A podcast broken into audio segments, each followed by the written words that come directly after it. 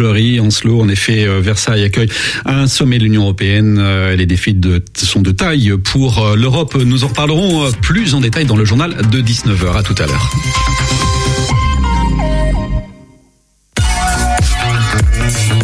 Radio G. 101.5 FM.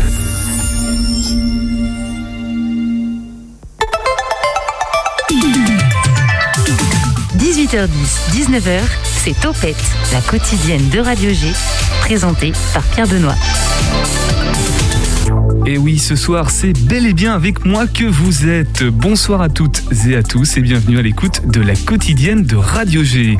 Tous les soirs de la semaine, on vous partage les agitations locales, mais aussi culturelles angevines. Et mieux que ça, on donne la parole à celles et ceux qui font bouger notre territoire. Aussi ce soir, nous accueillons deux châteaux. Ah oui. On va préciser les choses parce que vous allez dire ce n'est pas dans le 49. Certes, mais c'est au sud de la Mayenne et ils disent Topette aussi là-bas. Et ça correspond à l'Anjou historique. On va nous aussi se mettre à revendiquer nos territoires historiques à l'instar de la Bretagne. Mais ça, c'est un autre débat. Bonsoir Hugues Le Mercier. Bonsoir. Bonsoir Alexandra O. Bonsoir. Du refuge de l'Arche à Château-Gontier, d'où le débat qui commence à naître sur les réseaux sociaux. Saviez-vous que Château-Gontier faisait partie de l'Anjou historique?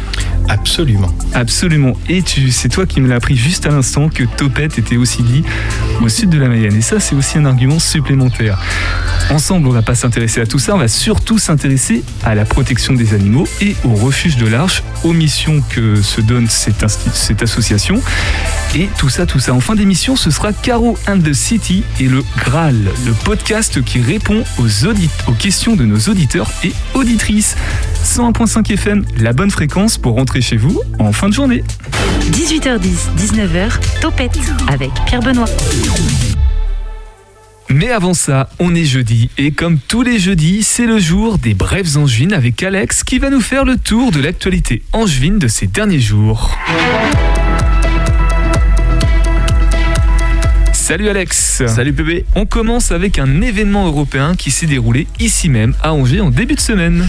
Vous l'avez peut-être remarqué si vous êtes passé devant le centre de congrès, un dispositif important a été mis en place dans toute la ville pour assurer la sécurité autour de l'événement de ce début de semaine. En effet, ce lundi et ce mardi, Angers accueillait la réunion informelle qui regroupait les 27 ministres de la culture des 27 pays membres de l'Union européenne avec en tête de gondole Roselyne Bachelot qui est originaire d'Angers, on le rappelle. L'objet de cette réunion portait notamment sur l'avenir des médias de la conservation du patrimoine, mais également de la situation de la culture en Ukraine, le tout à l'occasion de la présidence française de l'Union européenne cette année.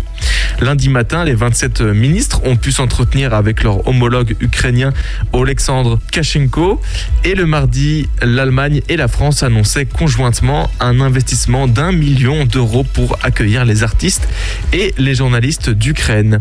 Le voyage des 27 ministres s'est terminé mardi après-midi par une petite visite de la Cité des Ducs en passant par des lieux emblématiques culturels angevins comme euh, le musée des Beaux-Arts, la galerie David d'Angers ou encore l'abbaye du Ronceret. Angers au centre de l'Europe, ça fait plaisir à voir. Merci Alex, mais je crois qu'un autre membre du gouvernement français était en ville hier, c'est bien ça? Oui, le ministre des Retraites et de la Santé au Travail, Monsieur Laurent Pietraszewski, est venu hier inspecter un centre de contact retraite de la Caisse des dépôts et des consignations à Angers, tout près de la gare, ce mercredi donc 9 mars.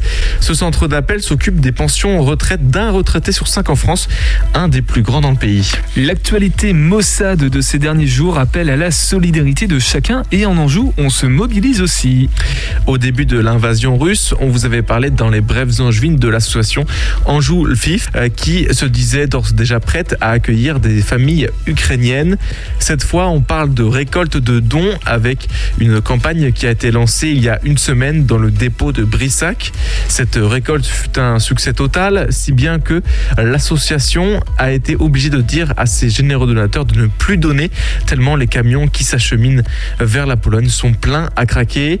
Hier encore, selon les informations de Ouest France, ils étaient à la recherche d'un chauffeur en plus euh, pour pouvoir finir de vider le centre de dépôt et ainsi libérer les lieux qui appartiennent à la mairie. L'association est donc sur tous les fronts durant cette crise humanitaire alors qu'un car devrait ramener certaines familles en Anjou en fin de semaine. Heureusement, en ces temps tristes, il y a le sport pour nous consoler, nous remonter le moral à condition de ne pas être parisien mais plutôt angevin. Effectivement, on termine cette chronique de brèves angevines avec deux infos sportives et on commence par de la boxe. Vous connaissez peut-être Tino Ori, le boxeur en vogue en Anjou. Aujourd'hui, je vais vous parler d'un de ses confrères qui est également originaire du coin. Kevin Jamois va disputer son premier combat professionnel ce samedi 12 mars à Vierzon dans le Cher. Après 14 matchs en amateur, il affrontera Jonathan Bouillot dans la catégorie des super welters sans transition. En hockey sur glace, les Ducs d'Angers connaissent leur adversaire en playoff de Ligue Magnus. Angers et Rouen se disputaient la deuxième place de la phase régulière lors de l'ultime journée qui avait lieu mardi. À leur large succès 7-1 à Bordeaux, les partenaires de Robin Gabory chipent la place de Dauphin au Rouennais et joueront Chamonix au premier tour des playoffs de Ligue Magnus. La première manche de ce match aura lieu demain soir à 20h30 à l'Ice Park.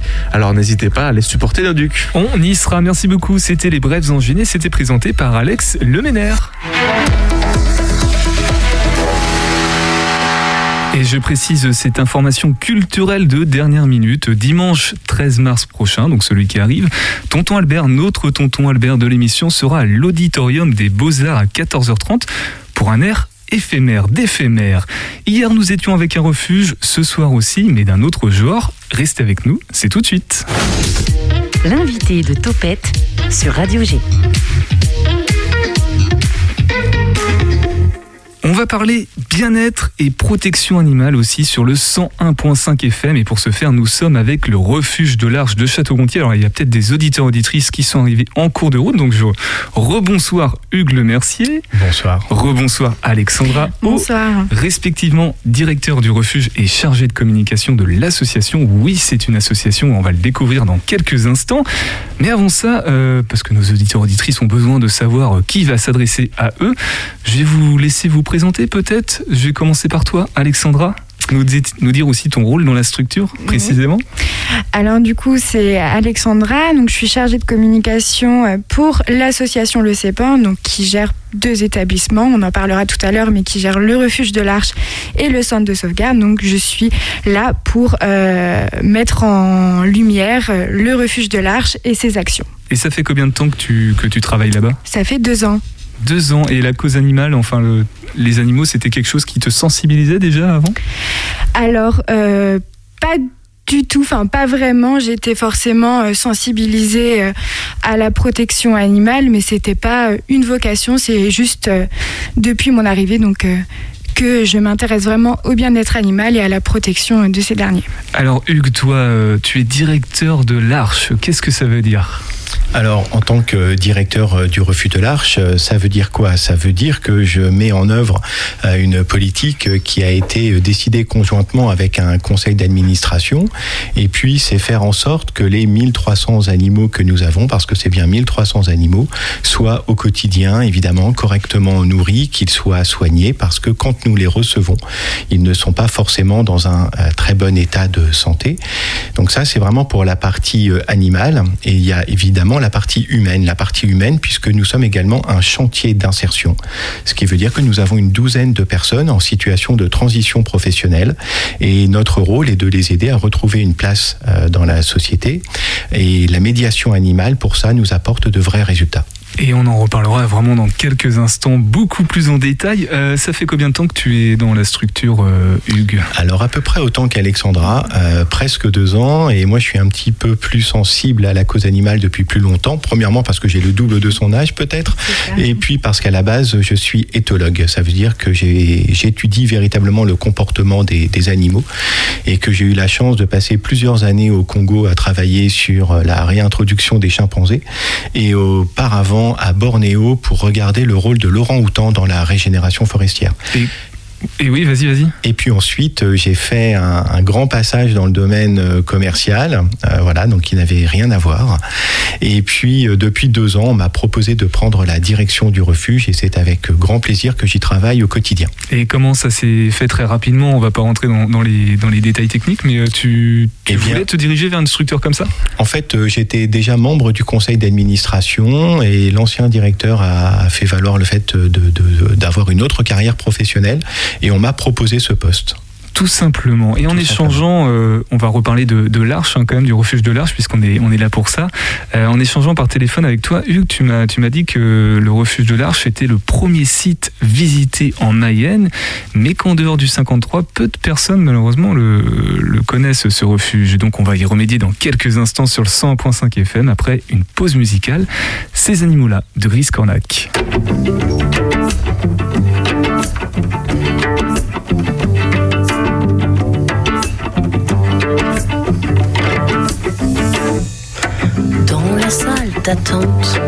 Un gros chat mielleux sur mes genoux se pose, se met à l'aise. Oh zut, d'une attenante, encore ce chien s'échappe. Il faut toujours courir après avant qu'il ne jappe. Rendez-vous sous le sol, là où le loup décompte son pouls à l'idée de revoir la lune s'allumer. Wow, ces animaux-là font ce qu'ils veulent de moi. Et moi, je n'ai rien d'autre à faire que faire avec eux. Oh, ces animaux-là font ce qu'ils veulent de moi. Et moi, je n'ai rien d'autre à faire que faire avec eux. Silence, silence sous les carapaces.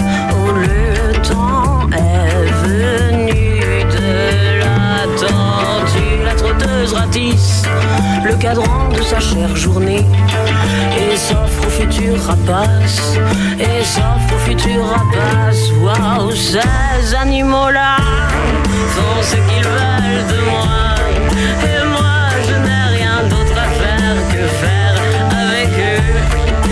ces animaux-là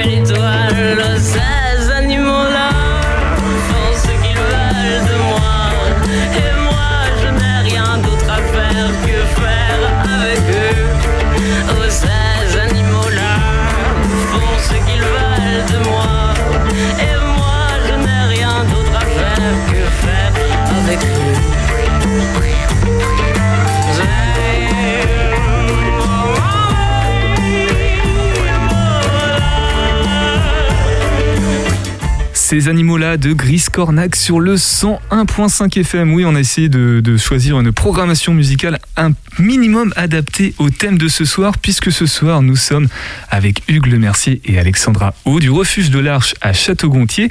On l'a dit tout à l'heure, c'est un des premiers sites visités de Mayenne et pourtant sorti du département du 53, ce n'est presque pas connu. Donc on a décidé pour cette première partie d'émission d'y remédier. Euh, je pense que Hugues, tu seras le plus à même, mais Alexandra également, de présenter l'Arche. Finalement, c'est quoi le refuge de l'Arche? Alors, d'une façon euh, très simple, c'est une association qui a été créée il y a maintenant plus de 45 ans Comment est-ce qu'elle a été créée Simplement parce que le fondateur, qui était entraîneur d'aviron sur la rivière, a découvert un cormoran qui était en train de mourir. Et il était avec des jeunes, ils se sont dit qu'est-ce qu'on peut en faire? Et j'imagine, on était dans les années 68, il y avait un vrai courant au niveau environnemental, nature, et donc ils ont pris cet animal, ils l'ont secouru, et puis ça s'est su dans Château-Gontier. Et puis de cormoran euh, en hibou, en chouette, on est passé de 3000 mètres carrés à 5000 mètres carrés, à 1 hectare, 10 hectares, pour avoir aujourd'hui 22 hectares et être évidemment le premier site touristique en Mayenne et le premier et historiquement le plus vieux refuge de France. Le plus vieux refuge de France, et du, coup de France. Et du coup, Alexandra, tout à l'heure, tu as cité un, sigle, le CEPAN, c'est ça? Oui, le CEPAN, oui. CEPAN, c'est quoi le CEPAN Du coup, c'est le Club euh, d'études et de protection des animaux de la nature, qui est une association reconnue d'utilité publique et qui gère deux établissements. Comme on a dit, le refuge de l'Arche et le centre de sauvegarde de la faune sauvage locale. Et comment ça se fait, euh, parce que ça reste, c'est resté une association finalement, comment ça se fait que ce soit resté une association et que ça ne soit pas passé à un, statut peut-être euh, privé pour avoir peut-être plus de fonds? On en reparlera tout à l'heure des, fonds, mais euh, juste pourquoi il n'y a pas eu cette évolution-là? L'idée, c'est que ça reste véritablement associatif pour que tout le monde puisse venir rejoindre cette structure en tant que bénévole. L'idée, c'est vraiment de pouvoir œuvrer au quotidien pour la protection de l'environnement et de pouvoir travailler avec les grandes associations de protection de l'environnement. Effectivement, il aurait pu peut-être y avoir un intérêt euh, à devenir une structure classique, mais on serait devenu une structure commerciale. Et justement, c'est là où pour nous et toute la philosophie du refuge, nous considérons que l'animal, l'animal ne peut pas être un objet commercial. On ne peut pas utiliser l'animal pour gagner de l'argent. Alors, euh, nos détracteurs pourraient dire euh, possiblement venir au refuge, c'est aussi payer une entrée. Oui, c'est payer une entrée, soit, qui nous permet tout simplement de faire vivre nos, animaux, mais c'est surtout et avant tout l'occasion de se poser la question de l'animal et de faire de l'animal non plus un objet, mais un véritable sujet. Et on se pose des questions avec lui. Tu as évoqué tout à l'heure, euh, Hugues, les, bénévoles, là, au début de ta réponse. Euh, on sait que c'est une association, du coup. Vous êtes deux salariés, Alexandra et Hugues. Euh, il y a combien de personnes, il y a combien de bénévoles et il y a combien de salariés dans la structure? Alors aujourd'hui, quand je fais le compte de toutes les fiches de salaire que nous avons tous les mois, nous avons à peu près 35 fiches de, salaire, ce qui veut dire en, équivalent temps plein à peu près entre 20 et 22 personnes. Euh, sur les bénévoles, nous avons à peu près 200, euh, 250 personnes euh, qui, sont, qui sont dans l'association. Et quels sont leurs rôles finalement? Comment se répartissent les, missions? Parce que les bénévoles, est-ce qu'ils peuvent faire autant professionnellement que les, par exemple, un soigneur animalier J'imagine qu'il doit y avoir des qualifications.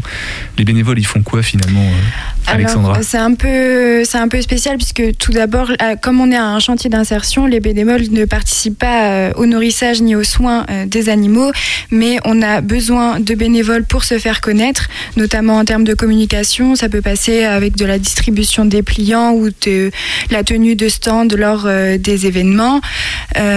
aussi des besoins en bricolage, jardinage pour rénover nos structures et toujours améliorer le bien-être euh, de nos animaux. Et puis ça peut être aussi euh, créatif avec euh, des bénévoles qui nous font des photos ou bien des œuvres, des œuvres. Tout le monde s'active quoi. C'est ça. Tout le monde participe au, projet et la, au bon fonctionnement du refuge de l'Arche. Le, côté insertion, j'aimerais qu'on en parle pour le préciser aux auditeurs, auditrices. Qu'est-ce que ça veut dire? Ça veut dire qu'il y a une double casquette en plus de, j'allais dire faire un parallèle, mais protéger les animaux, il y a aussi une volonté d'avoir une action sociale dans le local. Hugues? Oui, absolument. Euh, L'idée, c'est de se dire que, eh bien, évidemment, on prend soin au, quotidien des, animaux qui nous sont confiés. Il y a eu le choix de créer un atelier chantier d'insertion. Alors, on ne le crée pas comme ça, on le crée évidemment avec euh, l'accord euh, des autorités sur le département. Et derrière, nous avons un certain nombre de personnes qui peuvent nous être orientées. Ils viennent du conseil départemental pour des personnes au RSA, ils viennent de la mission locale quand ils sont jeunes. Et l'objectif, c'est qu'ils restent avec nous pendant plusieurs mois et que notre conseillère en insertion professionnelle, qui travaille à temps plein au refuge, les accompagne dans la réalisation et dans leur transition professionnelle. Pourquoi est-ce que la spécificité animale est importante? Parce que au quotidien, on s'aperçoit qu'il y a un certain nombre de freins euh, à l'emploi ou un certain nombre de problématiques qui peuvent être traitées. Je vais donner une problématique très simple. On peut avoir des gens qui peuvent avoir euh, une tendance à consommer euh, des substances qu'on va dire illégales aux yeux de, de la loi. Et quand ces personnes vont être amenées à rentrer, par exemple, dans des enclos singes, on leur dit qu'effectivement, les singes vont lire les expressions du visage. Et si les expressions du visage leur paraissent un peu figées ou les pupilles un petit peu dilatées, il y a des risques concrets euh, pour la personne qui rentre. Et donc de pouvoir évoquer tout ça avec ces personnes-là, ça crée derrière instinctivement une volonté de se remettre, alors je ne dis pas dans le droit chemin, c'est pas une question de morale du tout, mais de se dire, ok, je ne vais pas me mettre en situation de risque, et derrière, on arrive à adresser un certain nombre de problématiques euh, simplement liées à l'animal. Les questions, par exemple, d'agressivité au travail, etc., avec l'animal, on sera toujours plus faible. Ça, c'est le côté euh, éthologue, c'est ça Éthologue? Oui, absolument. Je pense que c'est certainement le côté un petit peu éthologue qui parle. Pour revenir au, côté euh, animal du coup du refuge de, de l'Arche, puisqu'il y a les, animaux aussi, pour les visiteurs en tout cas, on n'a pas cité le mot zoo parce qu'il y a une différence, j'imagine. Est-ce qu'on peut très succinctement l'expliquer? Quelle différence il y a avec un zoo, par exemple, Alexandra? Alors, euh, les différences entre un zoo et un refuge, c'est que tout d'abord, nous, chez nous, il n'y a pas de reproduction d'animaux. Ils sont tous stérilisés. Euh, on n'échange pas d'animaux, on n'en achète pas. Il n'y a pas, pas d'échange entre les différentes structures parce qu'un animal est vieux ou il faut le remplacer, etc. Et euh, une euh, différence majeure, c'est que chez nous, les animaux euh, ont la possibilité de se soustraire au regard des visiteurs s'ils ne veulent pas être aperçus et vus. Et c'est toutes là les différences entre un zoo et un refuge. Et comment, parce qu'il y a aussi cette volonté-là de d'éduquer les visiteurs qui vont venir au refuge de l'Arche, comment ça se concrétise cette pédagogie? Eh bien, euh, au quotidien, quand euh, les visiteurs nous font le plaisir de, venir nous rencontrer, l'idée c'est pas de dire ce qui est bien ou ce qui n'est pas bien. L'idée c'est que les gens puissent se poser euh, des questions. Et grâce au travail d'Alexandra et de toute l'équipe, sur chaque enclos, là où il y a des animaux, il y a l'histoire de l'animal. Et l'histoire de l'animal euh, doit permettre à un moment de se poser des questions, de se dire mais finalement ces singes qui sont là devant nous, qui ont encore des marques et le tatouage du laboratoire qui les a utilisés, Qu'est-ce que ça veut dire? Qu'est-ce que ça veut dire pour moi au quotidien? Ça veut dire quand j'emploie des cosmétiques, quand j'emploie des médicaments, eh bien ça vient de quelque part, etc. Donc c'est véritablement de faire prendre conscience de l'importance de l'animal dans nos vies, et puis de se dire est-ce que véritablement regarder un lion euh, qui va se trouver en Mayenne ou dans un ou, dans un cirque, pourquoi est-ce que je fais ça? Pourquoi est-ce que j'ai envie de voir un animal dont l'aire géographique de vie n'est pas du tout en Europe? Pourquoi est-ce que j'ai envie de voir ça? Et donc toutes les histoires qui sont racontées sont des histoires qui doivent permettre de se positionner. Voilà. Évidemment, nous à terme, ce qu'on aimerait, c'est qu'il n'y ait plus du tout euh, d'animaux euh, sauvages, exotiques, dans des cirques, en itinérance, mais nous avançons. Comment, comment expliquer que les Mayennais soient vraiment, ce soit le premier site visité, le refuge de l'Arche en Mayenne, mais que à côté on ne le connaisse pas ou peu? D'ailleurs, sur quoi vous basez-vous pour dire ça? Peut-être Alexandra, chargée communication euh, je pense que euh, la visite du refuge de l'Arche euh, se transmet de génération en génération. Ça veut dire que les personnes qui ont connu le refuge à la création transmettent ça aux enfants, petits-enfants, qui reviendront avec leurs petits-enfants, enfants, et, etc. je crois qu'il y a un second point, c'est que nous ne faisons effectivement presque aucune, aucune publicité et que tout, euh, tout l'argent que nous recevons euh, va véritablement pour, euh, pour le soin aux animaux. après, notre souhait, effectivement, c'est d'être connu sur la zone danger et que nous ayons beaucoup de visiteurs de la zone danger qui vont franchir ces 45 km et cette frontière du département pour venir nous rendre visite. Ça vaut le coup. Si vous nous écoutez actuellement, ça vaut le coup. Franchement, je me souviens de l'avoir visité le refuge de l'Arche il y a quelques années maintenant. euh, j'en garde un très très bon souvenir. On l'a découvert du coup, hein, c'est une association, euh, le Refuge de l'Arche. Et comme toute association, bah, il y a une question de finance aussi qui est parfois sensible, d'autant que c'est un site qui accueille du public. On n'est pas sans savoir que la Covid est passée par là, qu'il y a eu des restrictions associées, donc forcément ça fait du manque à gagner. Et en plus, il y a cette actualité à propos des animaux dans les cirques qui euh, bah, va certainement vous obliger à prendre des mesures pour potentiellement accueillir euh, bah, ces félins qui se retrouvent sans, sans maison. On va voir tous ces points après une nouvelle pause musicale sur le 101.5 FM dans le maintenant de Baltique.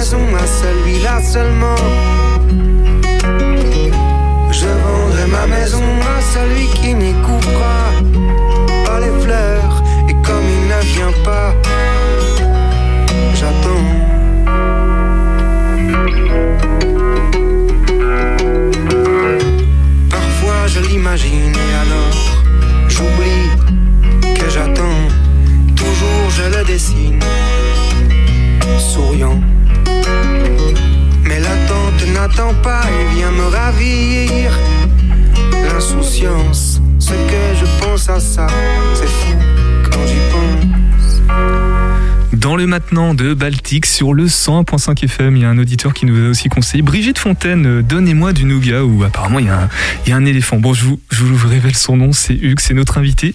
De ce soir, nous parlons du refuge de l'Arche de Château-Gontier ce soir dans Topette avec donc Hugues Le Mercier et Alexandra O. Et avant la pause, on a évoqué les difficultés liées au contexte sanitaire, l'absence de rentrée d'argent, alors même que vous devez continuer forcément à développer votre activité pour accueillir des animaux, mais aussi entretenir et puis euh, euh, soigner les animaux qui sont déjà, euh, déjà en place. Avant toute chose, Hugues, est-ce qu'on pourrait préciser cette actualité euh, que tu m'as partagée concernant les, animaux de cirque euh, qui vont... En fait, il y aura plus d'animaux dans les cirques, c'est ça? Alors oui, ça a été un travail euh, de longue haleine avec multiples associations de protection de l'environnement. Ça fait plusieurs années que est porté à la connaissance du gouvernement et chacun à sa place le fait que avoir des, des animaux dans des cirques, des félins notamment, et qui sont présentés au public et surtout euh, qui sont transportés euh, sur des centaines de kilomètres, qui sont mis dans des cages, posait véritablement euh, des problèmes en termes de bien-être animal. Et nous avons été entendus et il y a une loi qui a été votée le 18 novembre euh, 21 et promulguée le 30 novembre de l'an passé, qui est une loi qui vise à lutter contre la maltraitance animale et conforter le lien entre les animaux et les hommes. Et dans cette loi, il est enfin dit euh, clairement que d'ici à 5 ans, on ne pourra plus euh, transporter, euh, montrer au public des félins de façon itinérante. Donc c'est déjà une véritable victoire pour nous parce que derrière, ça ne veut pas dire qu'il y aura plus du tout d'animaux qui seront montés au public, mais que au moins les conditions de transport, qu'on sait être des conditions extrêmement compliquées pour l'animal, au moins ça, ça ne se produira plus. Donc il y a encore cinq ans où ça va être un petit peu compliqué pour ces animaux. Le nombre d'animaux qui sont aujourd'hui dans des cirques ou qui sont chez des particuliers est très mal connu. Euh, on peut estimer peut-être une population entre 800 et 1000 félins actuellement sur le territoire euh, français. Et les cirques sont une, sont, sont une véritable question. Alors pourquoi, euh, pourquoi je te posais la question Ça peut vous impacter, ça peut avoir une influence sur vos activités au refuge de l'Arche? Est-ce qu'il peut y avoir une conséquence concrète? Ah oui, la, conséquence euh, concrète et directe, ça veut dire que dans cinq ans, euh, soit euh, les cirques décident à un moment de se sédentariser et de pouvoir continuer sous certaines conditions à présenter des animaux, soit il va falloir qu'ils trouvent des structures pour accueillir l'ensemble de ces félins. Aujourd'hui, il n'y a pas les capacités d'accueil nécessaires en France pour pouvoir accueillir ne serait-ce que peut-être la moitié de cette estimation, 4 à 500 félins. Aujourd'hui, euh, nous, au refuge, nous en avons euh, quatre. Euh, et dans le meilleur des cas, nous pourrions peut-être en accueillir une dizaine ou une quinzaine en reconstruisant des bâtiments, etc. Mais les coûts sont extrêmement importants. Justement, alors, en plus des félins, parce que tout à l'heure, j'ai plus le chiffre sous les yeux, mais tu as cité le nombre d'animaux qu'il y avait, c'est 1300 sur 22 hectares. Absolument. J'imagine que c'est un chiffre qui ne baisse pas le nombre d'animaux. Il y a plus d'animaux qui rentrent que. Enfin, c'est pas un chiffre qui diminue. Tu peux me le confirmer euh, Oui, absolument. Le, chiffre ne diminue pas. On est sollicité euh, quasiment toutes les semaines euh, par des préfectures, par la justice, pour savoir si on est en mesure d'accueillir différents animaux. Et justement, quels sont vos besoins en termes de structure? Est-ce qu'il y a des besoins de réhabiliter? Parce que c'est un. Tout à l'heure, tu as évoqué l'historique. C'est quand même, ça fait plusieurs décennies maintenant, donc il y a peut-être besoin de rafraîchir certaines structures, de réorganiser certaines choses, des parcours ou de simplement se mettre à jour. C'est quoi vos besoins Absolument. Aujourd'hui, les besoins sont évidemment assez considérables. Euh, comme tu le rappelais tout à l'heure, l'année 2021 a été euh, complexe. Euh, comme tous les établissements qui accueillent du public, nous avons été fermés pendant plus de sept mois, accompagnés financièrement par le gouvernement. mais ceci étant, l'année 2021 a été vraiment très compliquée. tout notre budget est passé évidemment à l'entretien des animaux, la nourriture, les soins vétérinaires, les salaires, et nous a empêché euh, de réinvestir dans, des bâtiments. Euh, toute la volonté 2022, c'est de continuer à pouvoir rafraîchir euh, les bâtiments. Certains, certains ont 45 ans, hein. certaines volières sont vraiment âgées, alors elles sont entretenues évidemment au quotidien, mais on a vraiment besoin de continuer à, entretenir ces bâtiments. Et puis il faut qu'on puisse construire voilà, cette quarantaine de transits, un bâtiment possible pour pouvoir accueillir une dizaine de félins. Et juste pour donner aux auditeurs une idée d'un Hein. Un bâtiment pour accueillir par exemple une dizaine de félins et puis une vingtaine de mammifères, on est sur des budgets d'à peu près 800 000 euros. Alors ben oui, oui, 800 000 euros, tu me regardes, tu me, tu me lances ça comme ça, 800 000 euros, c'est énorme. Justement, comment vous faites pour, pour assurer ces dépenses? D'où viennent vos revenus? Comment vous diversifiez vos ressources? Alors oui, 800 000 euros, euh, c'est énorme parce que euh, nous sommes dans un environnement réglementaire euh, très contraint. Nous devons être en mesure de récupérer tous les fluides qui, qui, arrivent des animaux. Et puis nous voulons évidemment que nos animaux soient bien. Ce serait facile hein, de construire des choses assez rapidement, mais derrière, il y a des gens qui y travaillent. Il faut qu'on puisse euh, accéder facilement. Il faut que tous nos salariés ne prennent aucun risque. Évidemment, euh, euh, tu te doutes bien que quand on rentre avec un tigre, il y a toujours des risques. Alors il faut qu'on ait des couloirs, des portes, des cloisons sécurisées, etc. Et puis il faut que l'entretien soit facile. Il faut que ce soit facilement ventilé. Il faut qu'il puisse y avoir du chauffage. Donc ça coûte très cher. Un budget, par exemple, pour le refuge, c'est à peu près annuellement 1 400 000 euros.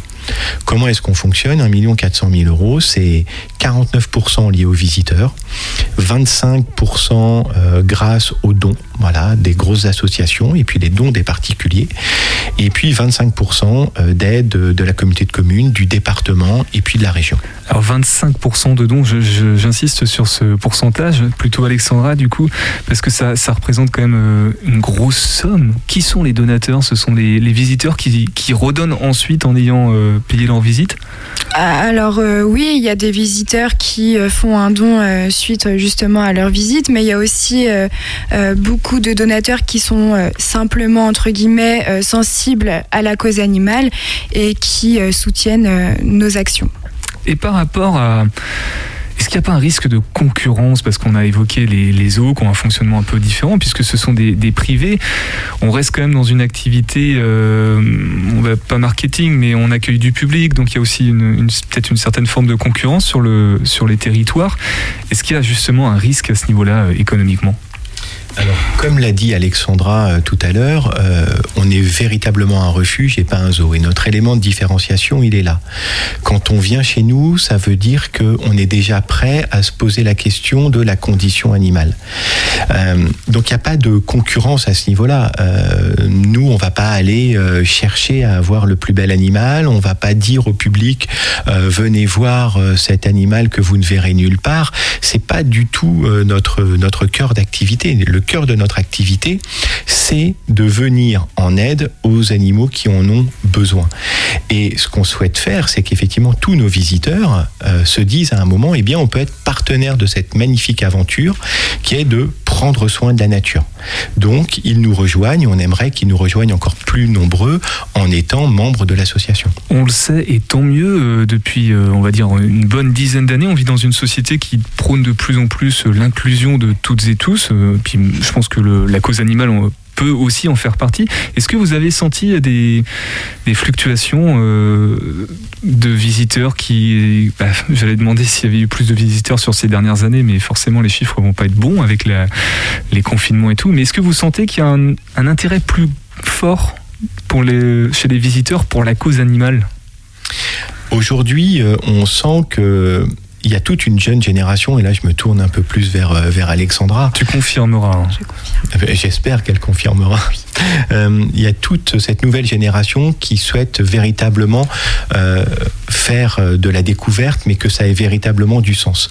Et que quand on discute beaucoup sur les réseaux sociaux, on entend beaucoup de jeunes, ou moins jeunes, hein, mais vraiment sur cette nouvelle génération qui nous disent non, moi aller dans un zoo, voir des animaux qui sont enfermés, etc., c'est pas ce que je veux, j'ai pas envie de ça. Par contre, Mais Justement, c'est peut-être un peu biaisé, mais on peut demander à Alexandra, je dis un peu biaisé parce que tu travailles forcément au refuge de l'Arche, mais est-ce que toi, c'est quelque chose qui t'a justement sensibilisé ou tu connais des jeunes de ton âge qui ont, Non, je pense que ma, génération, en tout cas, est plus sensible à la cause animale et peut-être à, l'aspect en protection euh, de l'environnement et qui se tourne, juste, qui se tourne justement vers un, tourisme beaucoup plus euh, responsable et qui font attention à ce qu'ils font en général.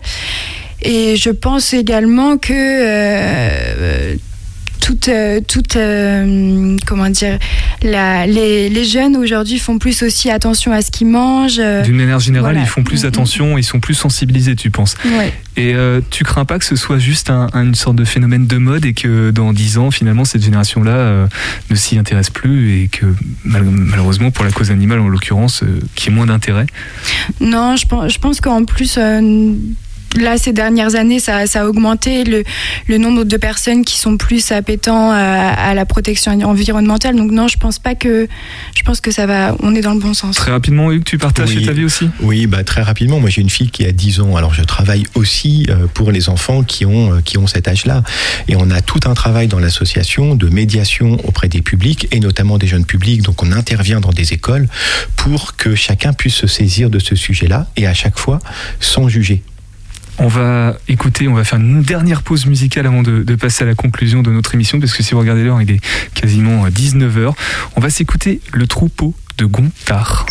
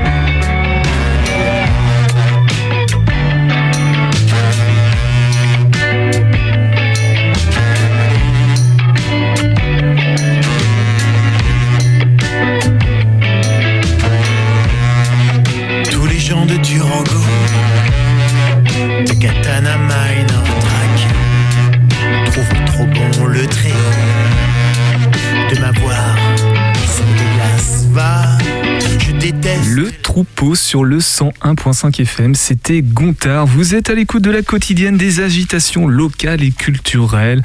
Alors on a été, euh, on a été explorer la zone géographique de l'Anjou euh, historique ce soir avec le refuge de l'Arche euh, à Château-Gontier. Merci beaucoup d'ailleurs Hugues Le Merci et Alexandra Haute d'être passés dans Topette. Malheureusement, hein, le sujet de la cause animale euh, et puis les activités du refuge de l'Arche sont beaucoup trop vastes et importantes pour résumer le tout en seulement 50 minutes d'émission.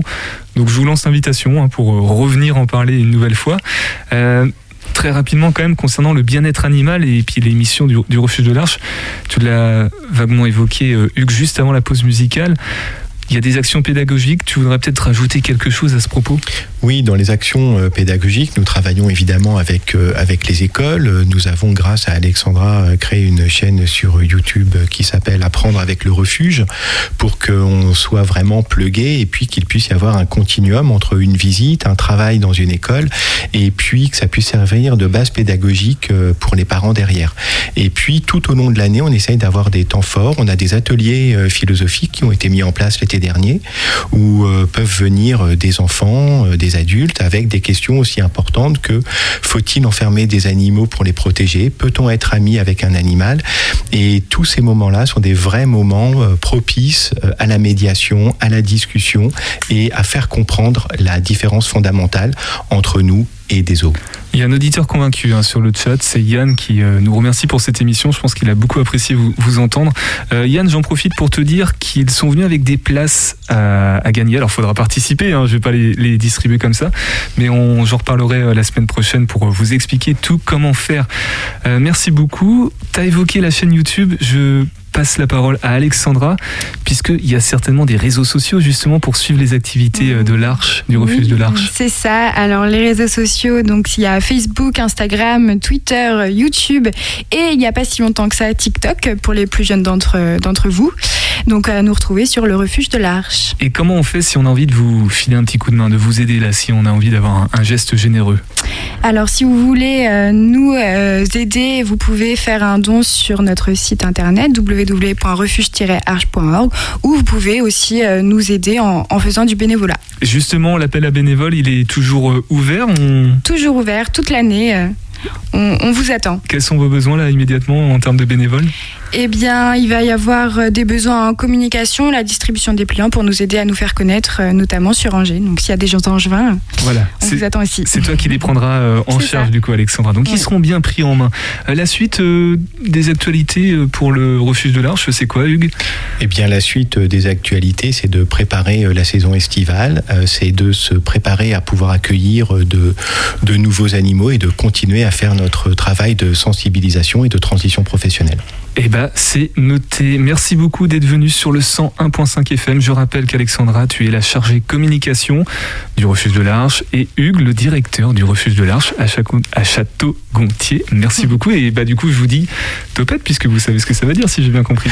Topette. Merci. 18h10, 19h, Topette avec Pierre Benoît. Chaque jeudi, G se propose de répondre aux questions que les auditeurs et auditrices se posent. Pour poser la vôtre, rendez-vous dans l'onglet Graal du site internet de la radio Graal, c'est G-R-A-A-L. Ce soir, la théorie du complot. Question de Raël Danger. Pourquoi les gens croient-ils à la théorie du complot? 21% des Français croient à des théories du complot. Et on sait pourquoi. Si on croit aux théories du complot, c'est d'une part par simplicité, mais aussi par revanche contre les élites. C'est même une façon de nous rassurer. En effet, penser qu'il suffit de nous débarrasser de quelques chefs complotistes pour régler tous les problèmes est bien pratique. Mais c'est ballot, la vie n'est pas si simple, et s'il y a eu par le passé des complots d'État, il est un peu hasardeux de voir des complots partout. Plus l'écart entre les hauts et les bas salaires est élevé dans un pays, plus ses croyances sont tenaces. La pandémie n'arrange pas les choses, car l'anxiété nous amène à vouloir trouver des coupables pour nous rassurer. Si on ajoute les réseaux sociaux où tous les moyens sont permis pour faire du clic, le complotisme a de beaux jours devant lui. Soyez donc très prudent avec ces théories. Ce sont souvent leurs pourvoyeurs qui vous manipulent.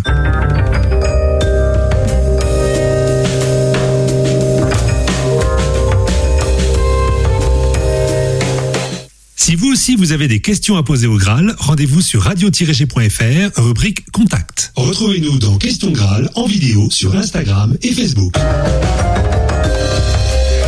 Et toutes les questions sont acceptées, je tiens à le préciser. Allez, comme tout un jeudi sur deux, Caro and the City nous emmène faire euh, voir euh, découvrir une boutique du centre-ville pour aller faire ses emplettes localement. Et aujourd'hui, elle nous emmène voir Achobo. Bonjour à toutes et à tous et bienvenue dans un nouvel épisode de Caro and the City.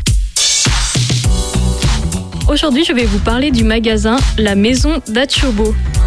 Si vous aimez les créations uniques à la mode africaine, c'est par ici la visite. La maison d'Achobo, c'est un petit écrin de 60 mètres carrés situé au 46 rue des Lys. C'est la seule boutique sur Angers qui propose des créations personnalisées et uniques de vêtements très très colorés dont les inspirations sont tout droit venues du Cameroun, du Ghana et du Mali. Le concept d'Achobo, c'est un collectif de 5 artisans et stylistes créateurs africains qui proposent une large collection de vêtements, de bijoux, d'objets déco, mais aussi de linge de maison. On adore ce mix du genre ethnique et des influences occidentales, et surtout le petit atelier aménagé au fond de la boutique qui lui donne toute sa particularité. C'est le concept voulu par Laurence, ancienne juriste qui s'est reconvertie en styliste au doigt de fée. Qu'est-ce que je vous ai déniché comme pépite eh bien, j'ai flashé sur les colliers inspirés de l'art tribal, en bois, en bronze et agate sauvage. Ils embellissent à eux seuls une tenue basique, style jean, t-shirt blanc. Impossible de passer à côté des jupes au style vintage en tissu wax, célèbre textile très coloré et à motif, à associer avec un haut noir ou une chemise blanche par exemple. Enfin moi, j'ai craqué pour les perles en ébène en parure, chic, à porter en toutes occasions. Après ça, vous l'aurez compris, arrêtez-vous rue des ou suivez Laurence sur le compte Instagram Achobo Création pour découvrir les dernières nouveautés. Bon shopping à vous et à bientôt dans un nouvel épisode de Caro and the City.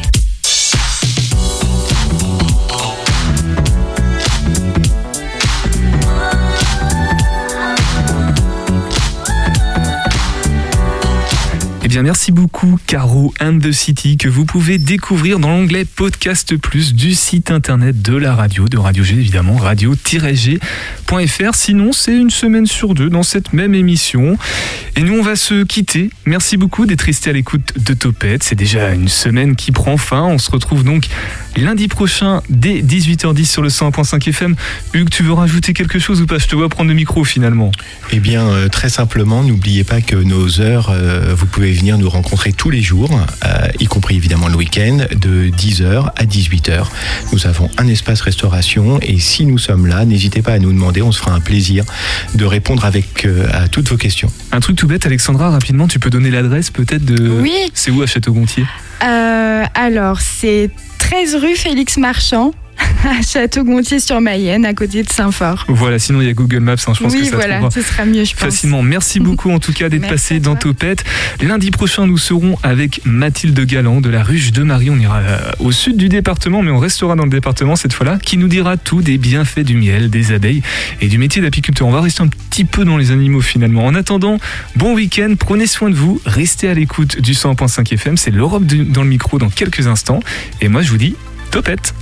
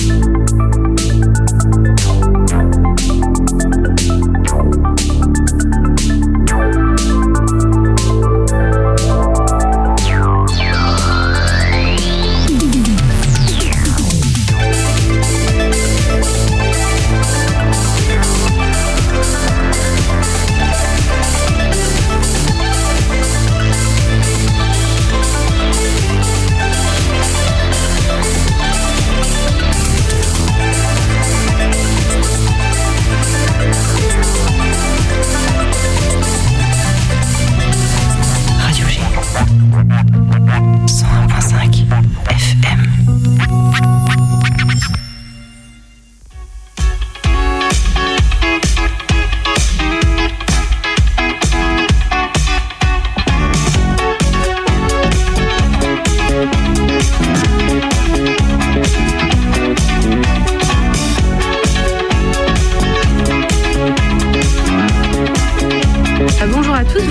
Radio G, 101.5 FM, il est 19h et vous écoutez l'Europe dans le micro. Aujourd'hui, la Maison de l'Europe Angers Maine-et-Loire va vous faire découvrir les expériences de mobilité en Europe de Laura. Bonjour Laura. Bonjour à tous, je m'appelle Laura, j'ai 22 ans et je suis italienne. Je suis un volontaire chez le Corps européen de solidarité avec l'association euh, Maison de l'Europe.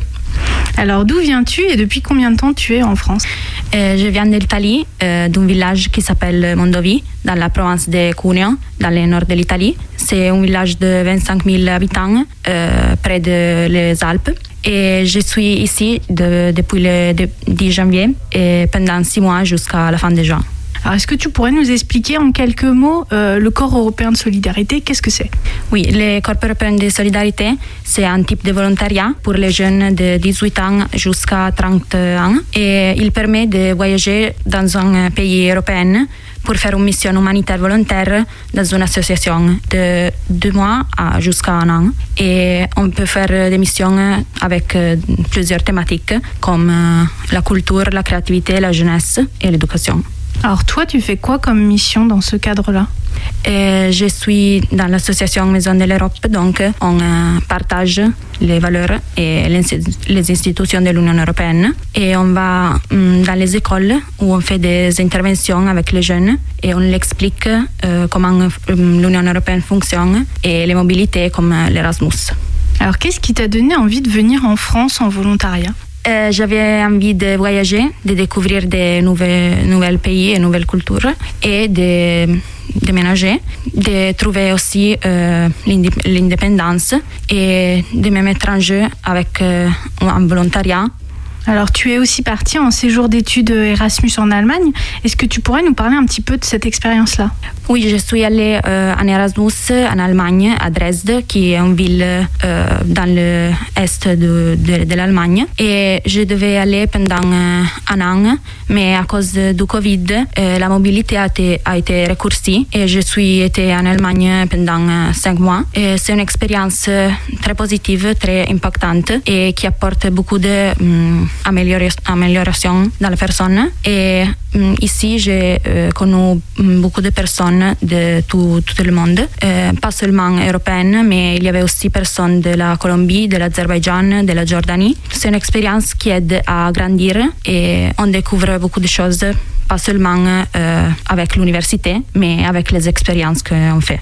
Alors pour revenir à ton expérience de volontariat, qu'est-ce qui t'a plus surpris en arrivant en France? Quand je suis arrivée en France, il y avait beaucoup de choses qui ont changé. Hum, Par exemple, les horaires et aussi le fait hum, la vie est plus chère. Euh, Par exemple, faire les courses ou acheter la nourriture ou un café, c'est plus cher qu'en Italie. Et donc, euh, je me suis dû adapter à ça. Alors qu'est-ce qui te manque le plus de ton pays? Il n'y a pas beaucoup de choses qui me manquent parce que je pense que l'Italie et la France sont très similaires. Mais euh, par exemple, une chose qui change sont euh, les horaires et euh, le prix de- des choses. Aussi ma famille et mes amis. Hum, il y a des, des plats et des ingrédients de la gastronomie qui ne trouve, pas en France et, et en Italie. Et une autre différence est aussi les jours de fermeture des magasins. Par exemple, en France, les dimanches, tout est fermé, tandis qu'en Italie, euh, tout est ouvert. Euh, les restaurants, les bars, les supermarchés et les magasins. Et les jours de fermeture est les lundis, mais seulement pour les bars et les restaurants parce que les supermarchés sont toujours ouverts.